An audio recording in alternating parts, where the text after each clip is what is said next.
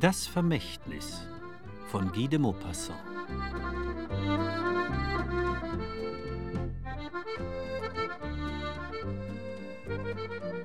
Monsieur und Madame Serbois sitzen einander gegenüber und beenden, sichtlich niedergeschlagen, ihr Mittagessen. Madame Serbois, eine kleine Blondine mit rosiger Haut, blauen Augen und weichen Gesten, isst langsam, ohne den Kopf zu heben, als ließe ein trauriger Gedanke sie nicht los. Monsieur Servois, ein breitschultriger, kräftiger Mann mit dem Auftreten eines Ministers oder Großkaufmanns, scheint nervös und von Sorgen geplagt zu sein.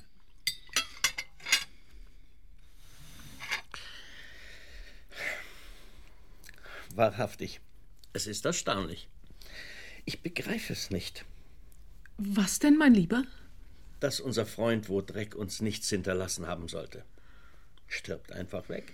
Und kein Abschiedsbrief. Kein Zeichen, nichts. Bitte, mein Lieber, es ist noch keine Woche her. Ein bisschen mehr Pietät. Und wer weiß, vielleicht liegt ein Testament beim Notar und der hat uns noch nicht benachrichtigt. Ja, schon möglich. Obwohl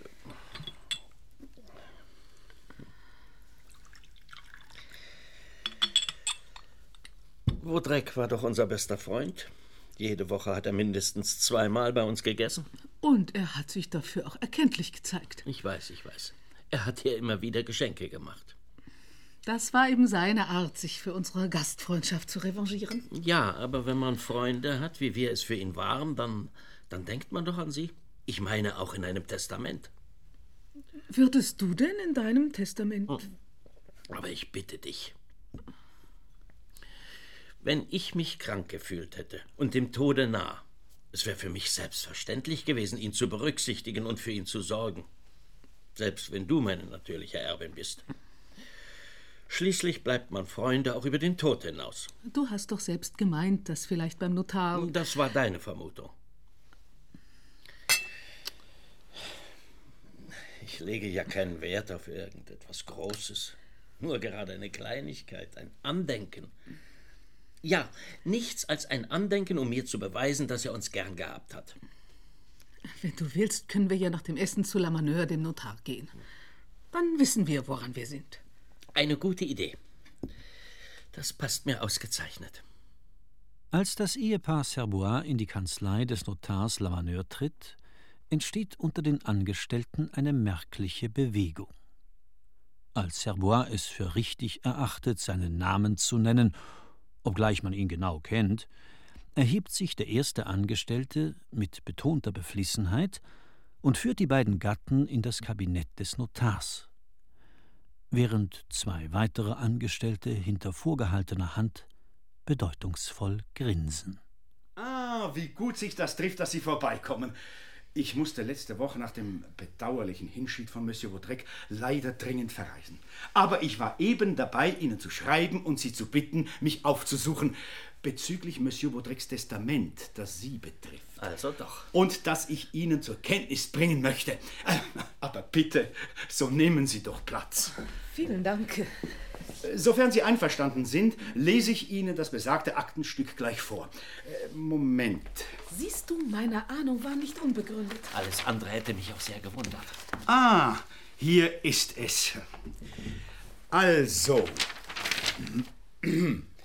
Ich, Endes Unterfertigter Paul-Emile Vaudrec, gesund an Körper und Geist, gebe hiermit meinen letzten Willen kund, in Voraussicht der Möglichkeit, dass der Tod uns jederzeit fortraffen kann, treffe ich die Maßnahme, mein Testament niederzuschreiben, das bei dem Notar Lamaneur hinterlegt wird. Gesund an Körper und Geist. Äh, von wann datiert denn das Schreiben? Moment, vor äh, knapp über einem Jahr. Äh, doch weiter. In Anbetracht dessen, dass ich keine unmittelbaren Erben habe, hinterlasse ich mein ganzes Vermögen, bestehend aus Aktien im Wert von 400.000 Francs und Liegenschaften im Wert von 600.000 Francs, Madame Claire Hortense Serbois. Ohne jede Auflage oder Bedingung. Ich bitte Sie, dieses Vermächtnis seines toten Freundes als Zeichen einer ergebenen, tiefen, respektvollen Neigung anzunehmen. Gezeichnet, Baudrec.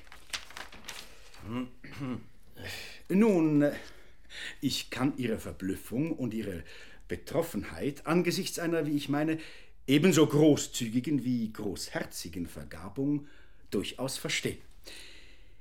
Ich äh, möchte dennoch nicht verabsäumen, darauf hinzuweisen, dass Madame dieses Vermächtnis nicht ohne Ihre ausdrückliche Zustimmung annehmen kann, Monsieur Serbois. Das heißt, äh, dass meine Frau äh, ohne meine Einwilligung. Dass Madame dann nichts bekommt, ganz richtig. Was aber doch gewiss nicht in Ihrem Interesse liegen kann, Monsieur.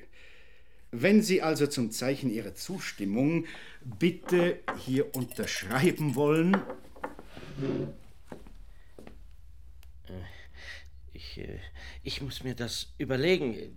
Das heißt, äh, ich möchte vorher mit meiner Frau. Äh, ich verstehe die Bedenken, die Sie veranlassen zu zögern, Monsieur.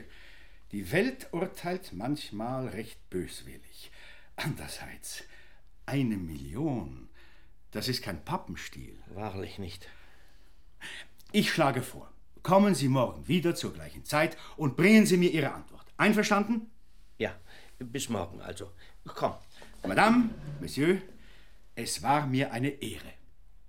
Das Ehepaar Serbois verlässt die Kanzlei. Er in so eindrucksvoller Haltung, dass die Angestellten ganz verblüfft sind, während sie die Augen hartnäckig gesenkt hält. Kaum hat Serbois zu Hause die Wohnungstür hinter sich geschlossen, sagt er ohne Umschweife: Bitte bemühe dich nicht, irgendetwas zu beschönigen. Ich weiß Bescheid. Du bist Vaudrecs Geliebte gewesen. Wie bitte? Ja, du warst Vaudrecs Geliebte. Ich? Ja, du. Man hinterlässt nicht sein ganzes Vermögen einer Frau, ohne das. Ohne das was? Zwing mich nicht, noch deutlicher zu werden. Aber ich bitte dich. Du bist verrückt. Du bist vollkommen verrückt. Dieser schmähliche Verdacht. Nur weil er mir. Hast du nicht selber noch beim Mittagessen. Was hab ich? Was?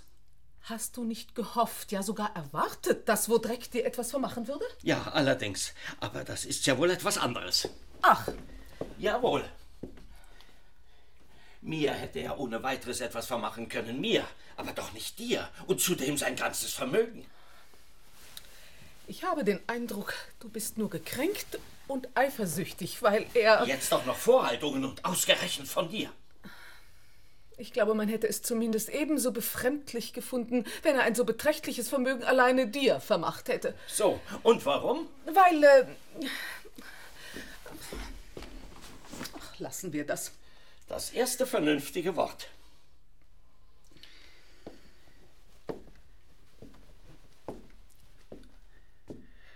Und damit das klar ist, du wirst dieses Vermächtnis nicht annehmen.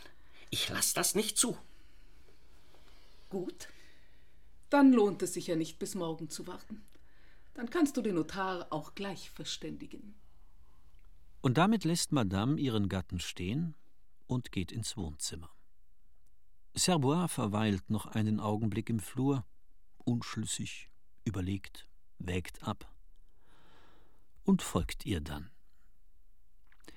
Da stehen sie einander gegenüber, Auge in Auge, einer dicht vor dem andern, versuchen zu sehen, zu wissen, einander zu begreifen, zu entdecken, einander bis auf den Grund auszuloten. Zwei stumme Wesen, die zusammenlebend einander dennoch nicht kennen und sich gegenseitig ohne Unterlass beargwöhnen, belauern, bespitzeln. Er bricht als erster das Schweigen. Nun, gesteh es. Gesteh, du warst Vaudrecs Geliebte. Wie dumm du bist. Und wie engstirnig. Vaudrec hat mich geliebt, ja. Aha, also doch. Er hat mich geliebt, aber er hat mich nie gehabt. Nie. Du lügst, das ist unmöglich. Und doch ist es so auch wenn deine Fantasie dir anderes vorgaukelt und du ihr gerne glauben möchtest, nur um ja Recht zu behalten. Dann erklär mir doch bitte, warum er dir sein ganzes Vermögen hinterlässt. Dir. Ganz einfach. Wie du selber richtig gesagt hast, hatte Vaudrec keine anderen Freunde als uns. Er lebte fast ebenso sehr hier wie bei sich. Und als er sein Testament aufgesetzt hat, da hat er ganz selbstverständlich an uns gedacht. Richtig, an uns. Du sagst es ja selbst. Und da hat er ebenso selbstverständlich meinen Namen auf das Blatt gesetzt. Warum wohl? Warum? Aus Galanterie, wenn du weißt, was das heißt. So wie er ganz natürlich immer auch nur mir Geschenke gemacht hat und nicht dir. Ganz natürlich. Erinner dich, er hatte die Gewohnheit, mir Blumen zu bringen mir jeden Monat äh, am fünften jeweils eine Kleinigkeit zu schenken, weil der Tag, an dem wir ihn kennengelernt hatten, ein fünfter gewesen war. Der 5. Juni vor drei Jahren, um genau zu sein. Na schön. Aber das erklärt noch lange nicht. Warum. Zudem ist es ja allgemein üblich, dass man den Frauen Andenken schenkt und nicht den Männern. So bedauerlich das auch für diese manchmal sein mag. Und so bin eben ich es, der er sein letztes Andenken geschenkt hat. Und nicht du. So einfach ist das. Einfach hin, einfach her. Das ist mir gleichgültig. Und zwischen Blumen und einem Vermögen ist ja schließlich noch ein Unterschied, will ich meinen. Überleg doch, was für einen Eindruck das auf die Leute macht, wenn du dieses Vermächtnis annimmst. Alle Welt würde glauben. Was du auch glaubst. Mit unserem guten Ruf wäre es aus. Nein, nein, nein. Ich will mich nicht selber zum Gespött der Leute machen. Wir können unmöglich annehmen. Gut, dann nehmen wir eben nicht an. Das bedeutet eine Million weniger in unserer Tasche und sonst gar nichts. Nach diesen Worten öffnet Madame Serbois ihren Nähkorb, zieht ihr Strickzeug heraus und macht sich an die Arbeit. Monsieur Serbois setzt sich, schlägt die Beine übereinander, streicht mit der rechten nachdenklich über sein schütteres Haar, wie er das immer tut, wenn er tief nachsinnt, räuspert sich dann und sagt, als spräche er zu sich selbst Eine Million. Nicht zu fassen. Er hätte mir die Hälfte vermachen sollen. Damit wäre alles in Ordnung. Alles? Ich meine mit dem Geld. Daran liegt mir nichts. Ich habe es dir schon gesagt. Wenn ich es mir recht überlege, es gäbe da vielleicht ein Mittel, um das Vermächtnis trotzdem. Und dieses Mittel wäre? Nun, äh, dass du die Hälfte der Erbschaft mir abtrittst. Dir? Ja, eine Schenkung unter Lebenden. Wir haben keine Kinder, also geht das rechtlich durchaus in Ordnung. Und auf diese Weise würde man den Leuten den Mund stopfen. Ich sehe nicht, wie das den Leuten den Mund stopfen sollte. Das wundert mich nicht. Du warst immer etwas schwer von Begriff. Dann erklär du es mir. Ganz einfach. Wir sagen allen, die es hören wollen, dass wir jeder eine Hälfte geerbt haben. Es gibt keinen Grund, den Leuten auf die Nase zu binden, dass das Vermächtnis nur auf deinen Namen gelautet hat. Denkst du nicht, es wäre vielleicht doch besser, auf das Geld ganz zu verzichten, statt den Leuten diese Komödie vorzuspielen? Ich sagte doch, eine Schenkung wäre völlig legal. Du kannst es also getrost und ohne die geringsten Bedenken tun. Nur soll es niemand wissen. Hör zu, meine Liebe. Wenn du willst, gehe ich gleich zum Notar und erkläre ihm alles. Was alles? Na ja, ich sag ihm, dass du die Sache mit der Schenkung vorziehst. Der Schicklichkeit halber und um damit allfällige Gerüchte und Klatschgeschichten im Keim zu ersticken. Letzteres ist tatsächlich ein Argument. Und gewiss auch im Sinne Bodreiks. Gut, ich bin einverstanden. Siehst du, von dem Moment an, da ich die Hälfte der Erbschaft annehme, ist es ganz eindeutig, dass ich meiner Sache sicher bin. Welcher Sache? Nun, dass ich über deine und Wodrecks Beziehung unterrichtet war dass ich wusste, wie anständig und ehrbar sie war. Ja? Wenn wir die Erbschaft teilen, lässt sich alles ganz einfach erklären. Wir erben von einem Freund, der keinen Unterschied zwischen uns machte, der nicht den Anschein erwecken wollte, als sagte er, ich ziehe nach meinem Tod den einen oder den anderen vor, wie ich ihn bei Lebzeiten vorgezogen habe. Ich bin sicher, dass Wodreck so gedacht hätte, wenn ihm der Gedanke gekommen wäre. Aber Er hat nicht so weit gedacht, hat die Folgen seines Tuns nicht vorausgesehen. Und deshalb müssen nun wir. Gut, gut. Ich habe verstanden. Spar dir die vielen Erklärungen, sie sind nicht nötig. Geh. Geh nur zum Notar. Du hast recht, meine Liebe. Ich gehe. Monsieur Serbois holt seinen Hut, kehrt zurück, nähert sich seiner Gattin, küsst sie auf die Stirn und geht dann fröhlich seines Wegs. Madame Serbois lässt ihre Arbeit sinken und schneuzt sich. Schneuzt sich so, wie man sich schneuzt, wenn man weint.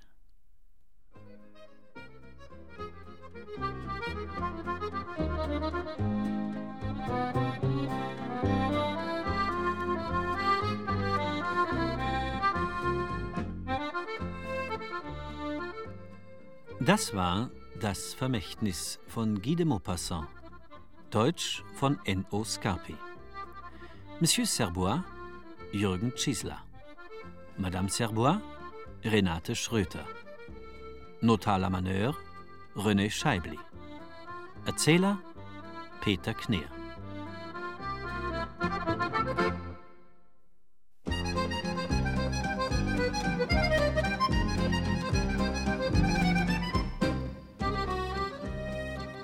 Der Fall der Madame Luneau.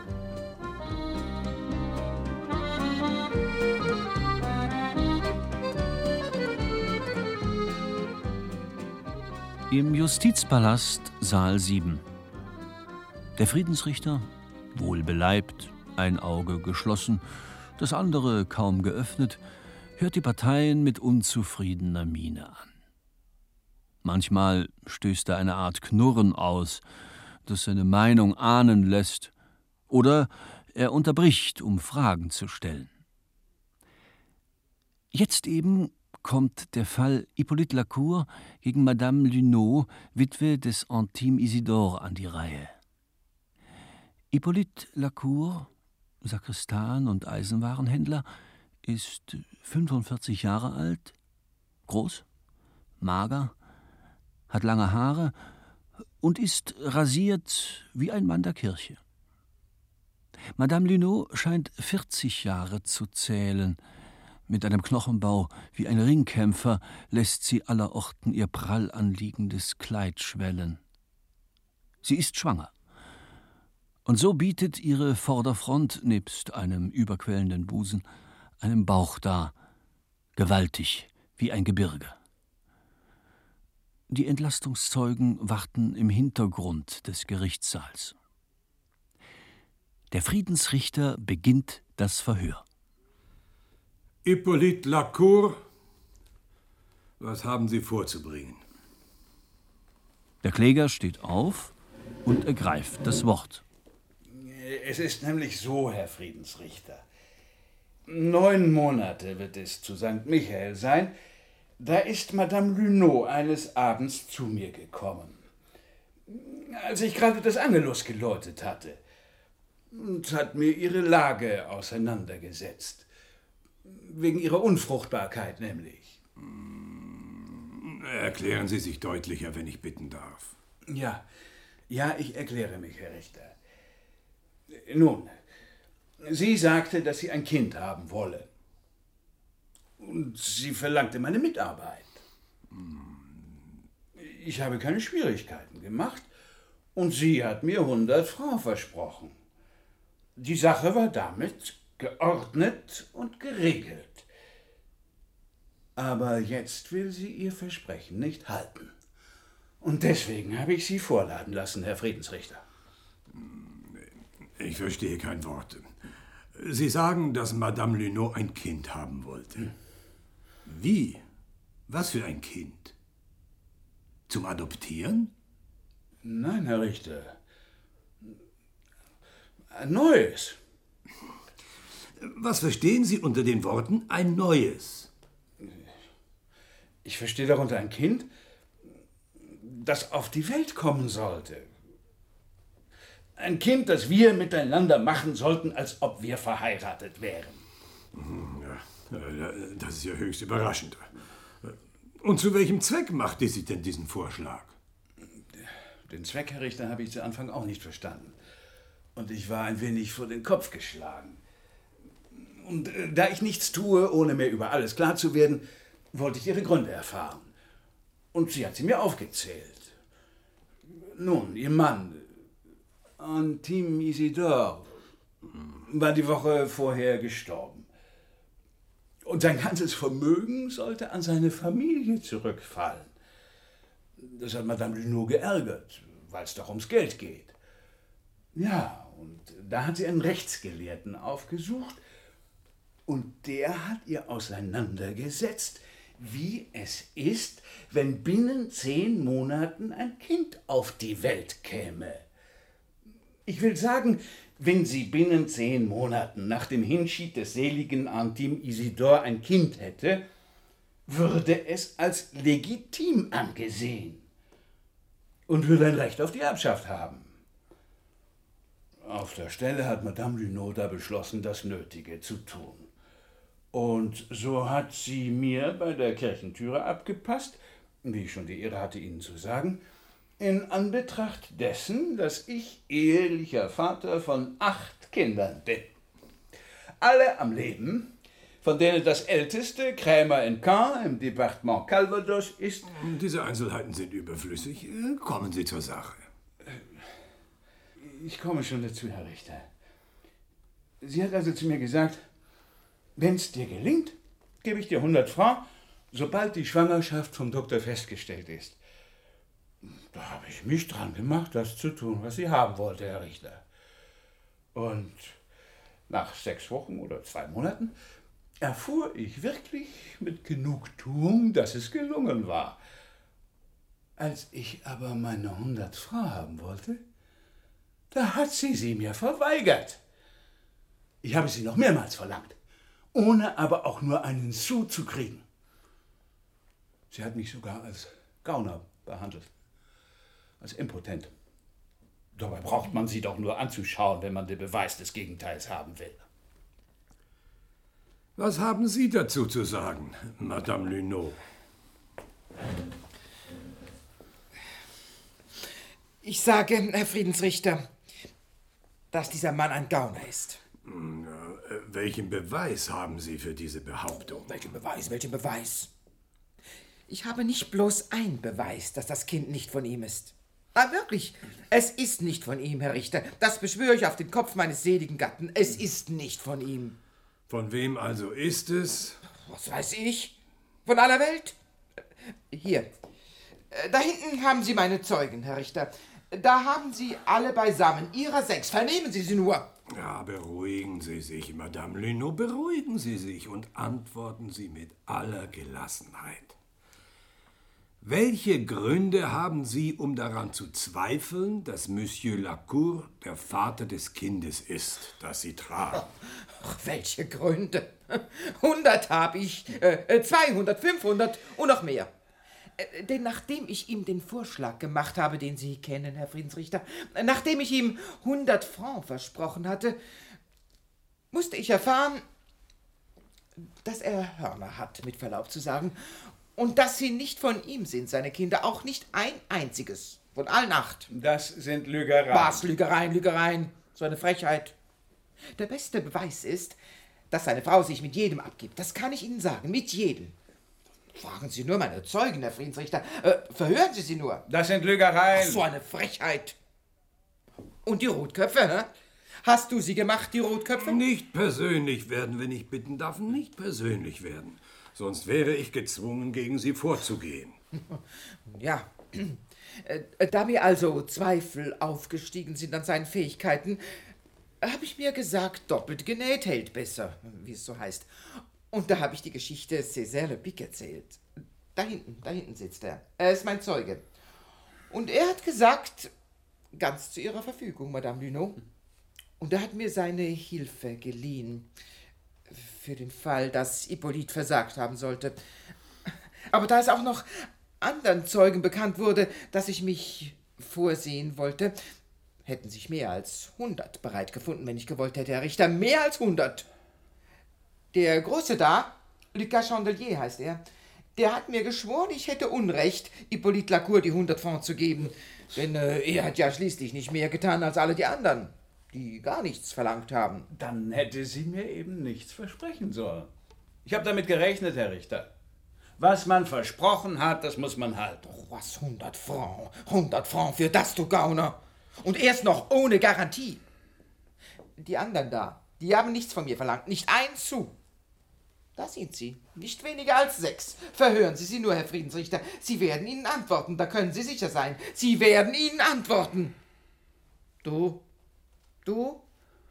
Schau sie dir nur an, du Gauner, ob sie nicht genauso viel wert sind wie du. Sechs sind es. Aber ich hätte hundert haben können. 200, äh, 500, so viel ich gewollt hätte. Und umsonst. Und wenn's 100.000 gewesen Ja, wären, 100.000, wenn ich gewollt so hätte. habe ich doch nicht weniger meine Pflicht getan. Das ändert nichts an unserem Übereinkommen. Schön, so beweis es doch, dass du es gewesen bist. Beweis es doch, du Gauner. Das kannst du nicht, was? Gut, ich bin's vielleicht nicht gewesen. Nicht mehr als ein anderer. Aber das hindert nicht, dass Sie mir für meinen Anteil 100 Francs versprochen haben. Sie hätten sich nachher nicht an alle Welt wenden dürfen. Ich hätte das schon alleine fertiggebracht. Das ist nicht wahr, du Gauner. Fragen Sie nur meine Zeugen, Herr Friedensrichter. Die werden Ihnen schon antworten. Und der Friedensrichter ruft die Entlastungszeugen auf. Es sind ihrer sechs, mit hängenden Schultern, eingeschüchtert. Lucas Chandelier, haben Sie Grund zu der Annahme, dass Sie der Vater des Kindes sind, das Madame Lunot trägt? Ja, Herr Richter. Célestin Pierre Sidoine, haben Sie Grund zu der Annahme, dass Sie der Vater des Kindes sind, das Madame Lunot trägt? Ja, Herr Richter. Die vier anderen Zeugen sagen das Gleiche aus. Der Friedensrichter sammelt sich und fällt sein Urteil.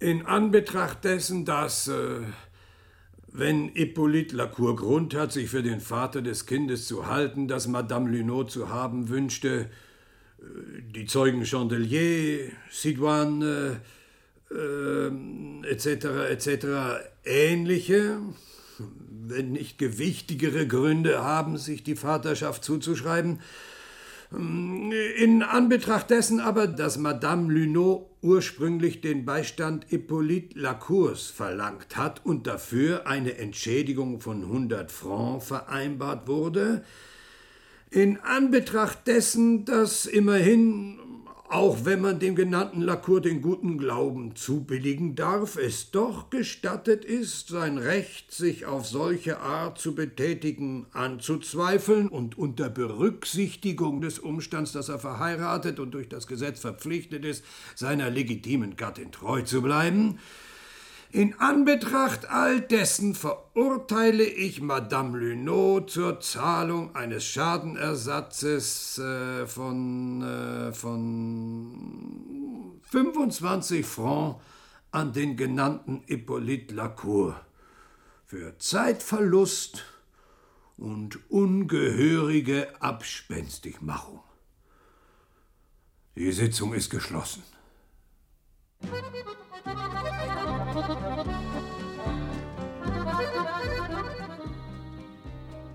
Der Fall der Madame Lunot von Guy de Maupassant, Deutsch von N.O. Scarpi. Erzähler Peter Kneer, Friedensrichter Klaus Knut, Hippolyte Lacour Horst Warning, Madame Lunot Renate Steiger, Chandelier Emil Moser, Sidoine Hans Helfer.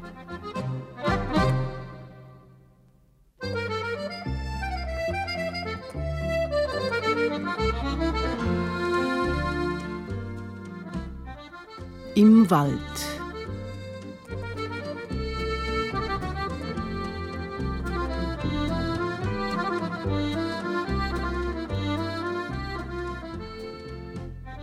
Der Bürgermeister wollte sich eben zum Mittagessen setzen, als man ihm meldete, der Feldhüter sei mit zwei Gefangenen auf dem Bürgermeisteramt. Sofort ging er hin, und da erblickte er tatsächlich seinen Feldhüter, Vater Ostür, der kerzengrad dastand und mit strenger Amtsmiene ein Pärchen bejahrter Bürgersleute musterte. Der Mann, ein beleibter Herr mit roter Nase und weißen Haaren, sah niedergeschlagen drein, während die Frau, ein braves Weibchen im Sonntagsstaat, sehr rundlich, sehr gepolstert, mit schimmernden Wangen, den Vertreter der Obrigkeit, der die beiden festgenommen hatte, trotzig anschaute. Der Bürgermeister fragte: Nun, Vater Oschedür, was gibt's denn? Und der Feldhüter begann mit seiner Aussage.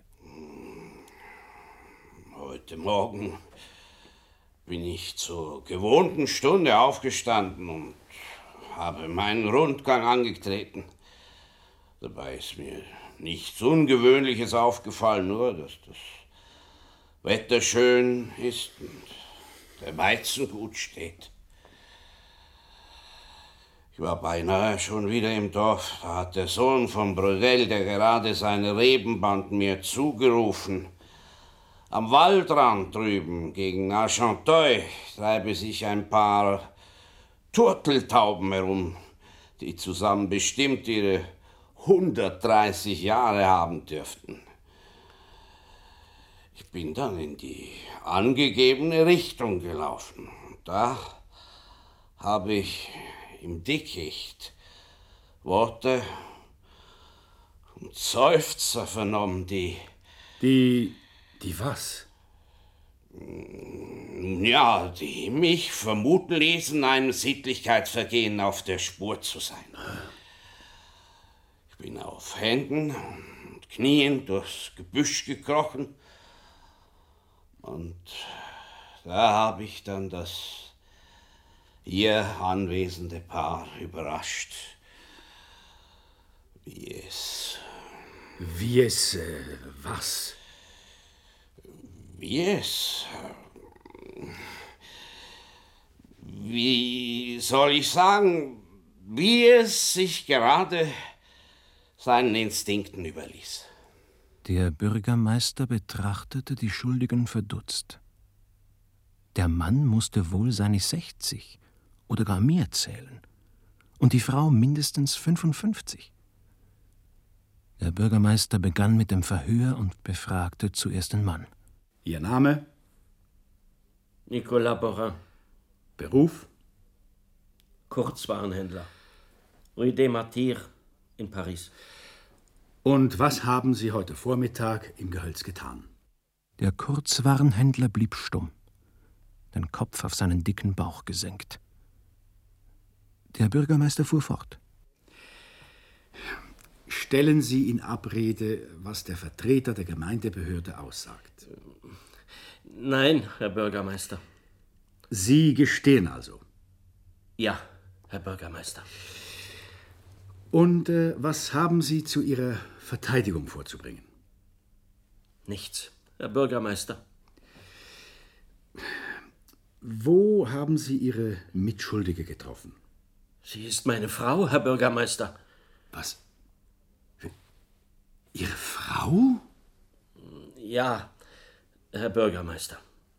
Also, dann leben Sie nicht zusammen, oder? Doch, Herr Bürgermeister, natürlich leben wir zusammen. Ja, aber dann. dann sind Sie verrückt. Vollkommen verrückt, mein Lieber. Dass Sie draußen im Freien. Ja, dass Sie sich um 10 Uhr morgens derart erwischen lassen. Der Kurzwarenhändler schämte sich offenbar so, dass er den Tränen nah war. Sie ist's, die es gewollt hat. Ich habe ihr gesagt, dass es dumm ist. Ach, doch wenn eine Frau etwas im Kopf hat, dann hat sie es nicht anderswo. In Ihrem Fall wäre es gerade umgekehrt richtig. Sie wäre nicht hier, wenn sie es nur im Kopf gehabt hätte. Da packte den Kurzwarenhändler Borin die Wut, und er wandte sich zu seiner Frau. Siehst du, wohin du uns mit deiner Schwärmerei gebracht hast? Jetzt sitzen wir schön in der Patsche. Ach, wir kommen vor Gericht, wir in unseren Jahren, wegen Vergehen gegen die Sittlichkeit. Dieser Skandal. Wir werden die Kundschaft verlieren, unseren Laden schließen müssen. in ein anderes Viertel ziehen. Da erhob sich Madame Bourrin und ohne ihren Mann anzusehen, begann sie ihre Erklärungen. Ohne Verlegenheit, ohne falsche Scham, fast ohne Zaudern. Mein Gott, Herr Bürgermeister, ich weiß wohl, dass wir lächerlich sind. Gestatten Sie mir dennoch, bitte, dass ich meine Sache vertrete. Wie ein Advokat. Ja, oder vielmehr wie eine arme Frau. Und ich hoffe, dass Sie uns dann heimschicken und uns die Schande einer gerichtlichen Verfolgung ersparen werden. Reden Sie, ich höre. Als, als ich jung war, habe ich eines Sonntags hier in der Gegend Monsieur Bourrin kennengelernt. Er war damals in einem Kurzwarengeschäft angestellt und ich war Verkäuferin in einer Konfektionsfirma. Ich erinnere mich an die Begegnung, als wäre es gestern gewesen. Von Zeit zu Zeit hatte ich die Sonntage hier verbracht. Mit einer Freundin, Rose Levesque, mit der ich zusammen wohnte. Rose hatte einen Freund. Ich nicht. Und er war es, der uns hierher führte. Einmal, an einem Samstag, kündigte er mir lachend an, er werde andern Tags einen Kameraden mitbringen. Ich. Ich verstand sehr wohl, was er wollte. Aber ich erwiderte ihm, es sei ganz zwecklos. Ich war ein anständiges Mädchen, Herr Bürgermeister. Das glaube ich Ihnen gern. Doch kommen Sie zur Sache. Ja. Am, am nächsten Tag also äh, begegnete ich zum ersten Mal Monsieur Bourrin. Er sah recht gut aus. Aber ich war entschlossen, nicht nachzugeben. Das Wetter war herrlich. So ein Wetter, das einem das Herz kitzelt. Und ich, wenn's schön ist, heute genauso wie früher, ich werde zum Weinen dumm. Ich verliere den Kopf, wenn ich auf dem Land bin. Das Grün, die Vögel, die singen, das Getreide, das sich im Wind wiegt, die Schwalben, die so rasch fliegen, der Geruch des Grases, die Mohnblumen, die Margariten. All das macht mich verrückt. Das ist wie, wie Champagner, wenn man ihn nicht gewöhnt ist. Rose und Simon küssten sich jede Minute. Es hat mir schon was ausgemacht, wenn ich sie so sah. Monsieur Borin und ich, wir gingen hinter ihnen her und sprachen kaum ein Wort. Ja, wenn man einander nicht kennt, weiß man nicht, was man einander sagen soll. Er sah schüchtern aus, der junge Mann. Aber mir hat's gefallen, dass er so verlegen war. Ja, und dann kamen wir zu einem Wäldchen. Hier war es frisch wie in einem Bad und wir haben uns ins Gras gesetzt. Rose und ihr Freund äh, neckten mich, weil ich so streng dreinschaute. Aber, aber Sie verstehen doch, Herr Bürgermeister, dass ich gar nicht anders konnte. Ja, ne? Ja, und dann haben Sie wieder mit dem Küssen angefangen. Und haben sich gar nicht geniert als ob wir nicht da gewesen wären. Dann haben sie geflüstert. Und dann sind sie aufgestanden und haben sich ins Gebüsch verdrückt, ohne ein Wort zu sagen. Na, stellen Sie sich vor, was ich da für eine alberne Rolle gespielt habe vor diesem jungen Mann, den ich zum ersten Mal getroffen hatte. Ich, ich war so wirr, dass ich angefangen habe zu reden. Und so schwatzten wir eine Weile über dieses und jenes belanglose Dinge. Doch da wurde er unternehmungslustig und wollte sich gewisse Freiheiten erlauben. Aber ich habe ihn zurückgewiesen. Und da hat er begriffen, dass ich ein anständiges Mädchen war. Und er fing an, mir ganz brav als Ehrenmann den Hof zu machen. Und von dem Tag an ist er jeden Sonntag gekommen. Er war sehr verliebt in mich, Herr Bürgermeister. Und auch ich. Ich habe ihn lieb gehabt. Ja. Wirklich. Und er war damals auch ein hübscher Kerl. Schön. Aber wollen Sie nicht doch endlich zur Sache kommen? Nun, äh, im September des gleichen Jahres heiratete er mich. Und wir haben unseren Laden in der Rue de Martyr aufgemacht. Jahrelang war es sehr schwer, Herr Bürgermeister. Die Geschäfte gingen nicht und wir konnten uns keine Landpartien leisten. Ja, und dann hatten wir auch die Gewohnheit verloren. Man hat andere Dinge im Kopf. Man denkt im Geschäftsleben mehr an die Kasse als an Liebeleien. Ja, und nach und nach, ohne es zu merken, wurden wir alt. Wurden gesetzte Leute, die nicht mehr an die Liebe denken. Man leidet nicht, solange man nicht merkt, dass es einem fehlt. Hm. Und dann, mit der Zeit, sind die Geschäfte besser gegangen. Und wir mussten uns keine Sorgen um die Zukunft machen. Und da, sehen Sie, Herr Bürgermeister, ich weiß nicht genau, was da in mir vorging. Nein, wirklich, ich weiß es nicht. Jedenfalls habe ich wieder angefangen zu träumen. Wie ein kleines Schulmädchen. Ja, das ist natürlich schrecklich dumm, so etwas, in meinen Jahren. Aber was wollen Sie, Herr Bürgermeister?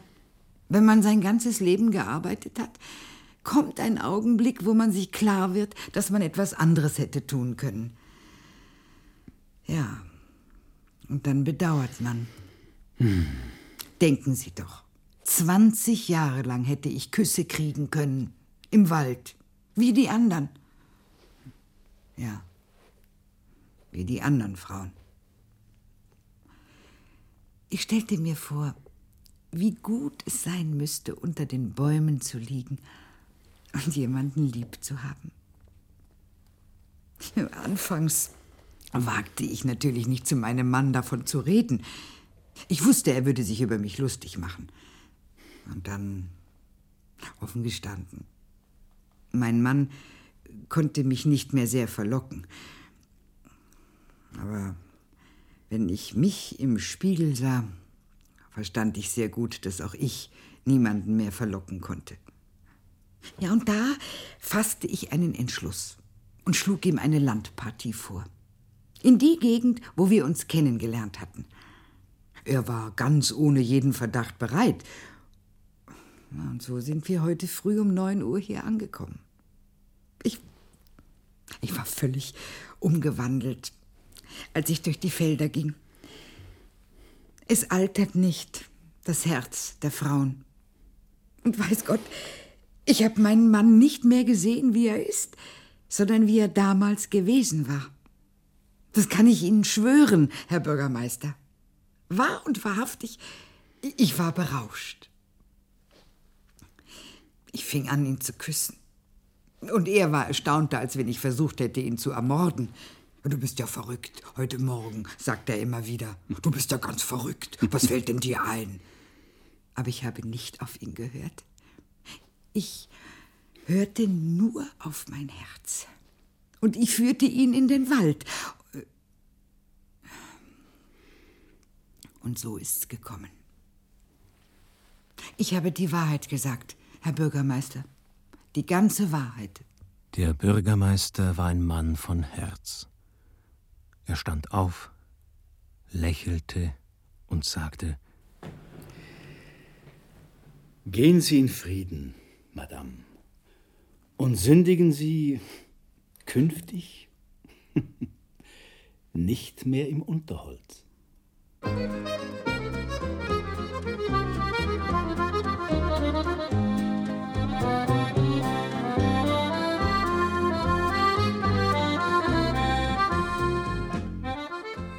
Im Wald von Guy de Maupassant, Deutsch von N.O. Scarpi.